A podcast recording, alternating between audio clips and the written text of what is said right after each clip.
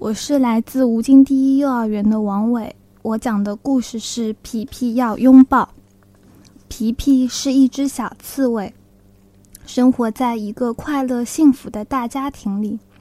皮皮喜欢这个大家庭的一切，除了家规第一条，永远不要拥抱。每个人都知道皮皮多想要个拥抱。有一次，皮皮硬要拥抱好朋友宝宝。结果刺伤了宝宝，因为这件事，皮皮被罚抄家规第一条一百遍：永远不要拥抱，永远不要拥抱，永远不要。从那以后，皮皮再也没有拥抱过任何人。可是皮皮心里却从来没有放弃。每次过生日，皮皮都会默默许愿：“请给皮皮一个拥抱吧。”皮皮愿意用手里的这块蛋糕来换，不知道是上天没有听到皮皮的愿望，还是因为皮皮每次都躲在被窝里偷偷吃掉了蛋糕。总之，皮皮一直没有得到一个拥抱。明天又是皮皮的生日了，皮皮一个人躺在山坡上，想着他的心事。拥抱是什么滋味的呢？乐味、草莓味，还是橘子汽水味？突然，一道亮光从皮皮眼前闪过，呀，是流星！听说对着流星许愿，愿望就一定会实现呢。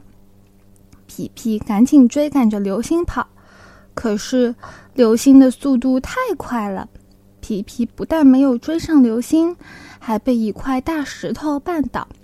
咕咚咕咚的滚下了山坡，皮皮摔得眼冒金星。他懊恼的安慰自己：“也许对着这些冒出来的金星许愿也是有用的。”皮皮无精打采的回了家，猛地发现自己身上沾满了野果。啊，妈妈，快来看啊！皮皮的身上长出果子啦！妈妈笑了起来。傻孩子，我们刺猬家族以前就是这样运输食物的。不过，现在大家都习惯用手推车啦。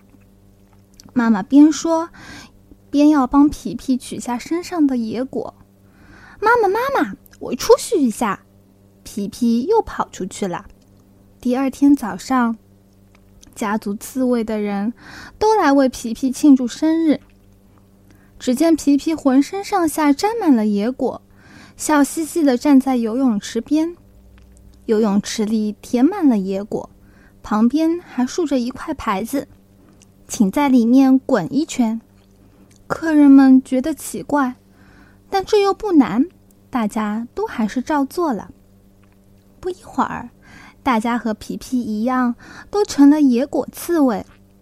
好啦。现在，请大家都给我一个拥抱吧。”皮皮笑眯眯地说。“拥抱？”大家惊呆了。刺猬是不能拥抱的。可是惊喜来了，皮皮竟然真的和宝宝拥抱在了一起。大家都松了一口气，也开始小心翼翼的试着互相拥抱。可他们总是被对方圆我的肚皮蹭得痒痒的，一时间，皮皮的家里爆发出了一阵阵的笑声。拥抱的滋味可真比生日蛋糕美多啦！